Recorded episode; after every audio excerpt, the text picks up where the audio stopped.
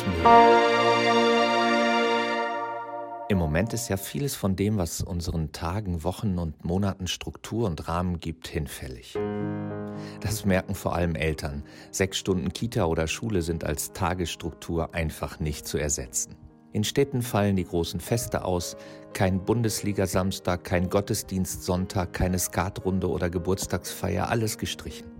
Eigentlich sind es nur noch Tagesschau und Tatort, die noch irgendwie Halt geben und Ordnung. Oder die täglichen Verlautbarungen des Robert Koch Instituts. Jetzt wird einem das erstmal so richtig bewusst, wie sehr wir davon leben, dass wir unserem Leben eine Struktur geben. Wie sehr das zu unserem Wohlbefinden beiträgt und zu unserer Zufriedenheit. Wie ein Geländer, an dem wir uns durch das Alltagsdickicht hangeln können. Auch die Kirchenfeste gehören dazu. Ostern ohne Gottesdienste, das war schon schwer zu ertragen. Das ist das eine. Das andere, was mir nochmal klar geworden ist, wie durchgetaktet wir sind.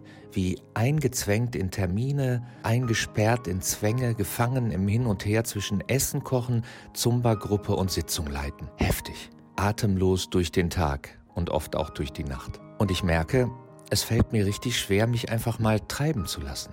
Etwas mit der Zeit anzufangen, die jetzt zusätzlich dazugekommen ist. Schade eigentlich.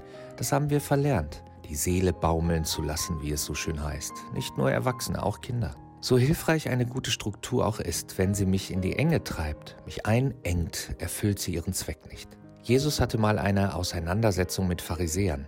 Sie beobachteten, wie die Jünger am Sabbat, da war kein Arbeiten erlaubt, Ähren rauften, heißt es so schön in der Bibel. Sie sammelten Körner, und zwar um ihren Hunger damit zu stillen. Das kritisierten die Pharisäer, die sich als Hüter des Gesetzes verstanden. Worauf Jesus eins meiner Lieblingsworte sagt.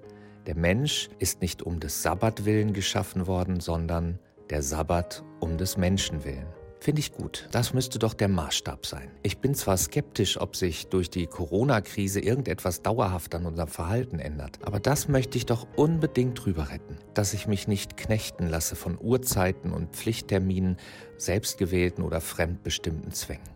Ordnung und Struktur so viel wie notwendig, aber auch nicht mehr. Und dann gepflegte Langeweile. Ja, Langeweile muss man auch pflegen. Von alleine kommt sie nicht.